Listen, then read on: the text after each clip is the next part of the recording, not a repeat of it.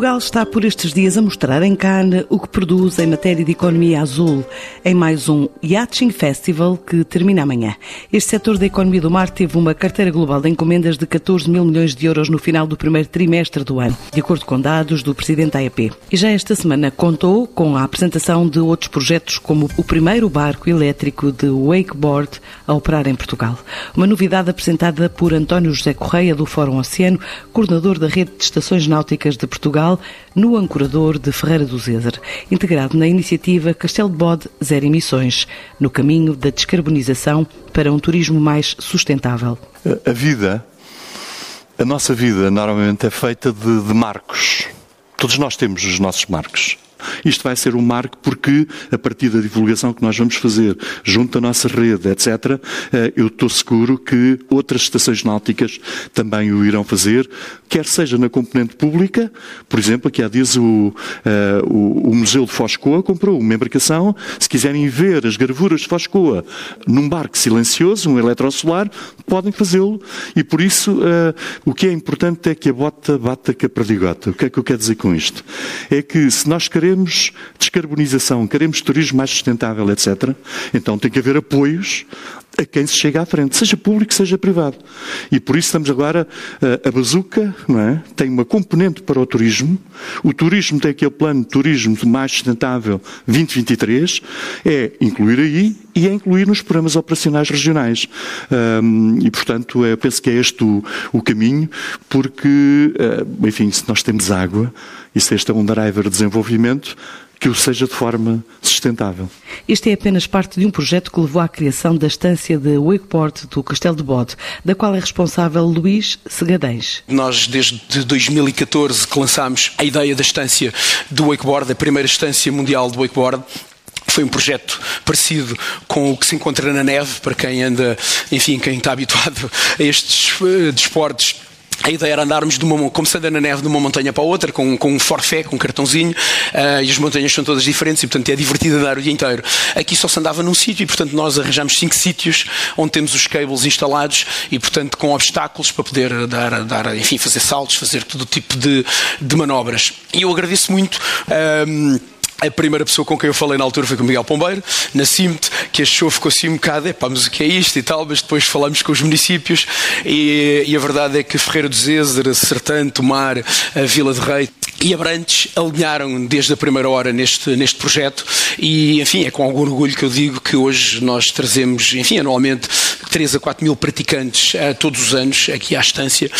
Um, Muitos locais, eu diria quase 50% das, das sessões são de gente local, o que é extraordinário, quer dizer que trouxemos qualidade de vida também eh, e o acesso a um desporto que era, enfim, era um desporto um bocadinho de elite, não é? Na altura só havia barcos, só quem tinha um barco é que podia fazer wakeboard e, portanto, e hoje é uma coisa absolutamente democratizada uh, e descarbonizada já, ou seja, o, o wakeboard na estância, enfim, funciona com eletricidade, portanto, são dois cabos que puxam e gastam eletricidade e pouca, e, portanto, é uma coisa extraordinária e que trouxe uma grande animação aqui a Castelo Bode e, portanto, trouxe muita gente, muito turismo. Um, eu acho que agora está na altura de, de, olhar outra vez para Castelo Bode, porque de facto temos cá muita gente, não tínhamos, portanto, hoje temos muita gente, sobretudo desde o ano passado, uh, quer dizer, até o ano passado foi sempre em crescendo a quantidade de gente que veio para cá, mas o ano passado, com o confinamento, houve imensa gente que veio cá pela primeira vez. Encontramos muita gente, eu diria aquele típico turista nacional que só viaja para o estrangeiro uh, e que descobriu Portugal pela primeira vez, pelos maus motivos, mas agora vai ficar esse hábito e, portanto, isso também é bom. E para o interior beneficiamos muito e dá-me ideia que esse tipo de, de, de, de, hábito vai ficar, portanto, vai, vai, vai perdurar. Este ano não está a ser tão bom como foi o ano passado, em termos de quantidade de pessoas, uh, mas nota-se que já é melhor que, que os outros anos que haviam e, portanto, acho que isto vai ficar. E, portanto, é bom nós preocuparmos com iniciativas que tenham uh, no topo da sua agenda a sustentabilidade, porque mais gente significa mais dano ambiental. Não há volta a dar, eu acho que já ninguém hoje discute isso. Um, o mês passado, Inglaterra aprovou, eh, não sei se é do conhecimento, pronto, eu apanhei essa notícia agora também há, há dias, há duas semanas, eh, aprovou com o acordo toda a indústria automóvel a antecipação do fim dos carros com combustão interna, dos motores com combustão interna e, portanto, antecipou de 2035 para 2030. E, portanto, o mundo quer andar rápido, porque, obviamente, o dano está feito, o planeta está a sofrer muito e, pronto, vamos ter que andar rápido. Uh, nós aqui em Castelo Bode, agora temos este barco, eu estou muito feliz por termos, é uma inovação que nós não contávamos. Uh, é uma marca americana, a Nautic, que fez este barco, faz barcos de wakeboard há, há muitos anos. E, portanto, começaram-se a preocupar com isto há uns anos atrás. Felizmente conseguiram ter a tecnologia, compraram na Áustria já agora. O, o representante austríaco, já agora contando um bocadinho a história, como é que isto acontece, o representante austríaco em 2016 estávamos nós lá na BUT, na feira do Seldorf, apresentou lá o primeiro barco elétrico, portanto ele fez, foi uma coisa assim muito, eu diria, feita dentro de casa, mas conseguiu fazer um barco, um Nautic, uh, movido a, portanto, a motor elétrico e com baterias. Pronto, era uma experiência ainda inicial e essa empresa austríaca acabou por ser comprada pelos americanos da Nautic e que hoje lançaram o barco, portanto há 15 agora no mundo. O nosso é maravilhoso, o nosso é, tem, tem a placa 001, portanto é exatamente o primeiro, portanto é um barco histórico vai ficar aqui, portanto, soma, obviamente, à oferta que já tínhamos de, do wakeboard e, portanto, eu diria que estamos na linha da frente deste tipo de oferta turística e eu acho que isto vai ter muito impacto mesmo, porque o barco está cá há duas semanas e captou logo muito interesse e, portanto, tivemos logo estrangeiros, ingleses e belgas que vieram cá, ficaram fascinados com o facto de haver um barco onde se pode fazer o wakeboard sem emissões de CO2, em silêncio. Aliás, há um, há um barulho extraordinário que o barco tem que nós não conhecíamos, eh, que é o barulho da água bater no casco. É um barulho razoável, por acaso faz bastante barulho, mas uh, não só via, é um barulho que os motores passavam por cima disso, tudo e portanto só se ouvia o, o, barulho do motor. Agora conseguimos ouvir esse barulho, é um barulho que até dá prazer ouvir e no caso do, do wake surf, que é um desporto que se faz a uma velocidade bastante mais baixa, é um prazer incrível. Conseguimos estar a conversar com a pessoa que está a praticar, portanto é uma coisa do, do, do outro mundo. Espero que a nossa iniciativa uh, abra caminho para mais. Um sonho considerado realizado por António Marques Vidal, o presidente da Associação Portuguesa de Empresas empresas de congressos, animação turística e eventos. Um sonho que a APCAT tinha há mais de 15 anos, que era construir uma rede, uma rede dedicada ao turismo náutico e que criasse uma sustentabilidade para, eh, para as empresas e para os chamados destinos turísticos, eh, realmente, realmente acontecesse.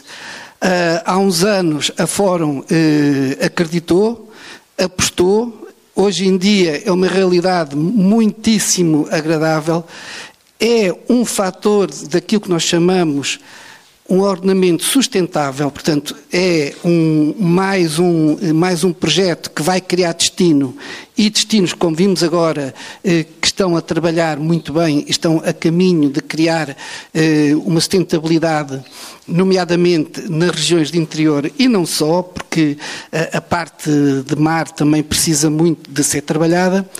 E, portanto, eh, quando aqui chego e, e constato um projeto, só percebi agora que foi completamente eh, da vossa própria iniciativa, sozinhos, e, e foram para a frente. Isto é que é o chamado espírito empresário.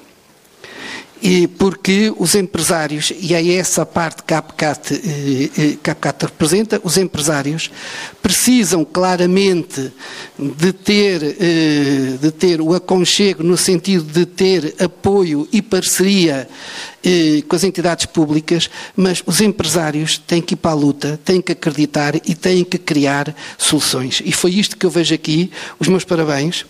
Eh, eu acho que não vão ficar só pelos E01, acho que vão, que, que vão ter mais, e, e, acho que é exatamente eh, o, o, que está a acontecer aqui hoje, aquilo que, aquilo que se pretende.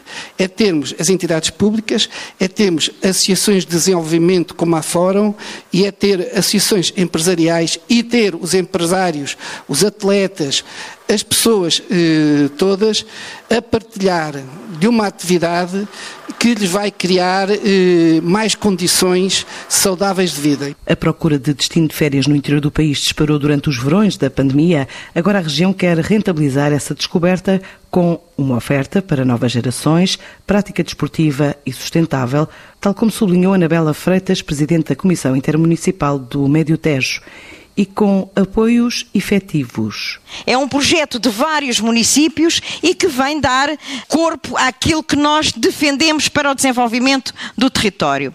Defendemos que uh, as alterações climáticas existem, a descarbonização é necessária e são palavras que ficam muito bem nos discursos, mas aquilo que todos nós precisamos é de ações. E hoje estamos aqui perante ações. E é isso que cada um de nós tem que fazer.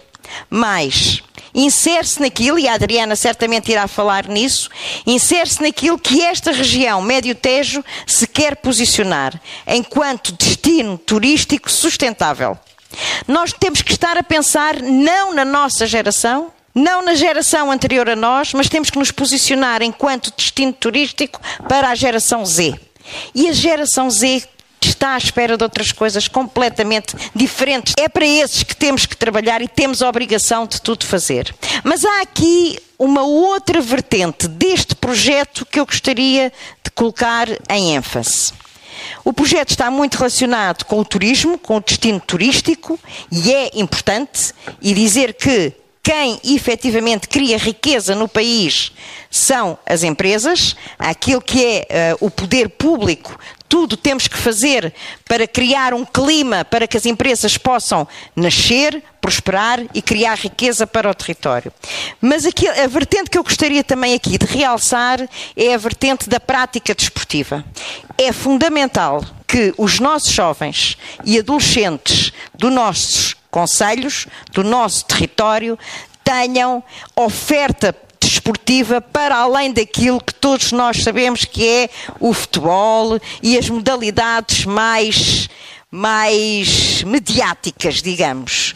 E com isto, grande parte dos utilizadores da estância de wakeboard eram uh, locais e isso é importante. Estamos aqui também a alterar aquilo que é o padrão da prática desportiva uh, no nosso território tão importante a prática desportiva depois de um ano e meio de pandemia que passamos, em que os jovens e, as, e os adolescentes mexeram-se menos, mexeram mais foi os dedos, computadores, todos nós sabemos, a visão ficou mais cansada e é importante darmos o maior leque possível de oportunidades para que os nossos jovens e que depois tragam os seus pais uh, à prática desportiva. Tudo isto é possível quando existe uma ligação forte entre o território e os operadores privados. Mas há algo, e acho que devem ser aproveitadas todas as ocasiões para apontar aquilo que é necessário corrigir. Se efetivamente os territórios, municípios, e estamos todos nós interessados e empenhados em que a estação náutica do Castelo de Bode, bem como a estância de wakeboard, se desenvolva, porque atrás disto vem toda a fileira do turismo, pode captar pessoas para o nosso território, é importante que os instrumentos de gestão do território acompanhem aquilo que é a dinâmica do território. E os instrumentos de gestão do território, para quem não sabe, existe um plano de ordenamento da Albufeira do Castelo de Bode, um plano de ordenamento que tem, diria eu, 20 anos, e portanto há 20 anos não se falava de descarbonização. Há 20 anos realidade, a realidade era outra.